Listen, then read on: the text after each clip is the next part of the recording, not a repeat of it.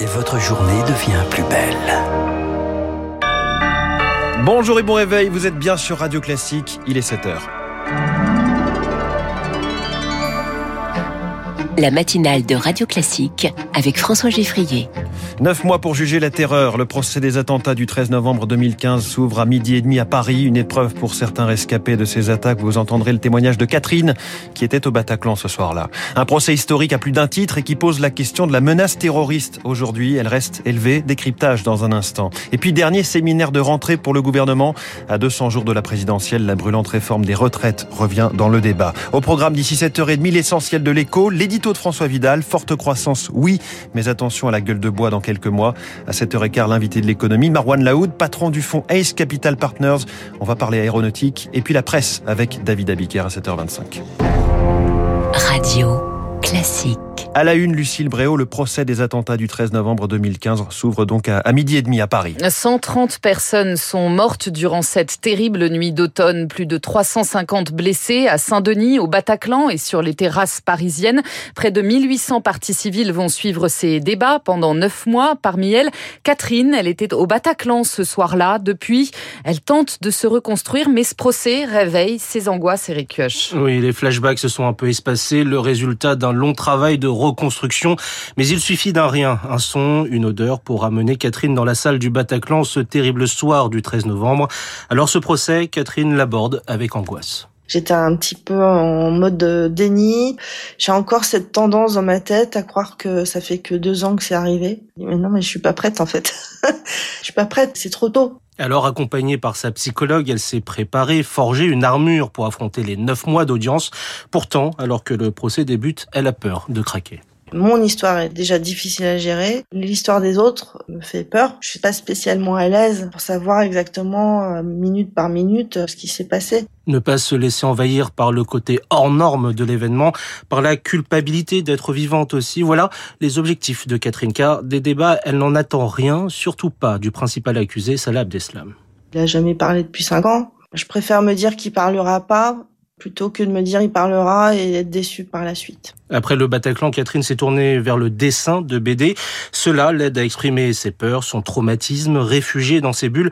Elle compte bien croquer tout le procès pour ne plus subir et dessiner elle-même ce nouveau chapitre de son 13 novembre. Un procès historique à plus d'un titre. Hein. La cour d'assises spécialement composée s'installera entre les murs de bois clair d'une salle spécialement construite au cœur de l'ancien palais de justice de Paris sur l'île de la Cité. Et les parties civiles pourront suivre les débats à distance. Rescapés proches de victimes, 300 témoigneront au cours de ce procès. Pour ceux absents physiquement, une web radio a été créée tout spécialement, accessible via des codes personnels et sécurisée.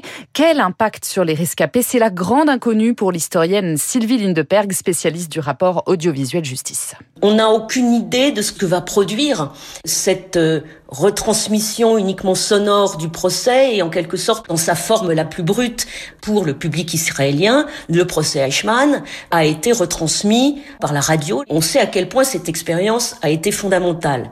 L'événement n'était pas jugé à chaud, il était entouré, éditorialisé. Là, on va avoir un flux de paroles brutes qui vont parvenir à des personnes qui ont été euh, marquées. Euh. C'est à, la fois un progrès et en même temps une expérience sans doute très éprouvante où la compréhension de ce qui se passe va être nécessairement limitée, très largement euh, atrophiée. À noter qu'un seul membre des commandos du 13 novembre sera présent dans le box des accusés, Salah Abdeslam. À ses côtés, 13 complices présumés, six autres absents seront jugés par défaut. Alors, six ans après les faits, comment la menace terroriste a-t-elle évolué? Eh bien, elle reste élevée. L'enjeu aujourd'hui, c'est surtout de repérer les individus isolés déjà présents sur le territoire et qui peuvent se radicaliser sur Internet, Rémi Vallès. Oui, même si euh, pour les experts en question de sécurité, il ne faut surtout pas négliger la perspective, même amoindrie, d'une nouvelle attaque de type commando projetée depuis l'étranger.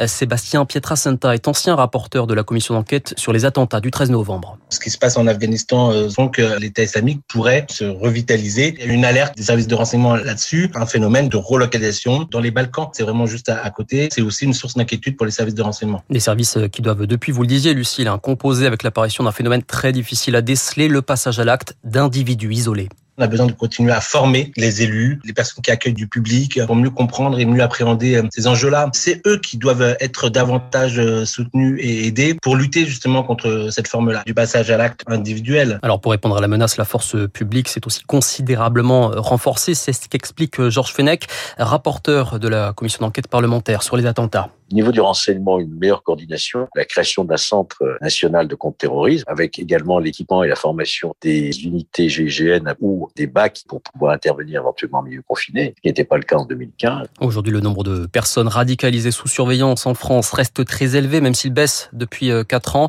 Plus de 7500 individus sont enregistrés sur le fichier des signalements pour la prévention de la radicalisation à caractère terroriste. Rémi Vallès, en Afghanistan, les talibans viennent de nommer leur premier ministre, un gouvernement dirigé par un ancien proche du Mollah Omar, un gouvernement qui préoccupe les États-Unis. Nous jugerons les talibans sur leurs actes, indique Washington.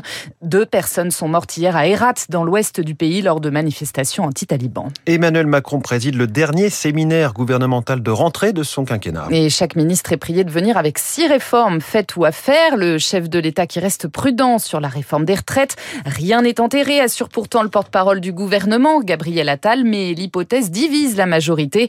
À l'Assemblée, l'opposition dénonce déjà une tactique purement électoraliste. Pierre-Henri Dumont, le député Les Républicains du Pas-de-Calais. Ils ont eu 4 ans pour réformer, ils ne l'ont pas fait. Si c'est une réforme à minima pour supprimer quelques nouveaux régimes spéciaux, ce ne sera pas suffisant.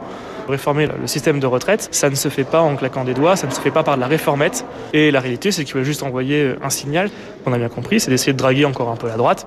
Mais personne n'est dupe, personne n'est dupe de cette manœuvre grossière. L'objectif ici, c'est pas de gagner une élection présidentielle, ça dépasse cet enjeu. L'enjeu, c'est de pérenniser les retraites de millions et de millions de Français. Et euh, croyez-moi qu'ils ne vont pas le faire parce qu'ils n'ont pas le temps législatif nécessaire pour le faire. Il faut faire passer une réforme structurelle des retraites, il faut au moins un an, il reste six mois de Parlement, ça ne peut pas passer. Emmanuel Macron qui rendra hommage demain à Jean-Paul Belmondo aux Invalides à 16h30 devant les proches de l'acteur, mais aussi à un millier de personnes. Ces obsèques auront lieu vendredi à 11h en l'église Saint-Germain-des-Prés. Et puis les Bleus se sont rassurés hier soir. Face à la Finlande, match qui comptait pour les éliminatoires de la Coupe du Monde 2022, ils se sont imposés 2-0 après 5 matchs consécutifs quand même sans victoire, doublé d'Antoine Griezmann. Merci beaucoup, c'était le journal de 7h signé Lucille Bréau. Prochain point à 7h30 avec Charles Bonner. Dans un instant, le rappel des titres de l'économie. François Vidal des échos sur la croissance et puis l'invité de l'économie, Marwan Laoud. Le ciel de l'aéronautique va-t-il vraiment s'éclaircir?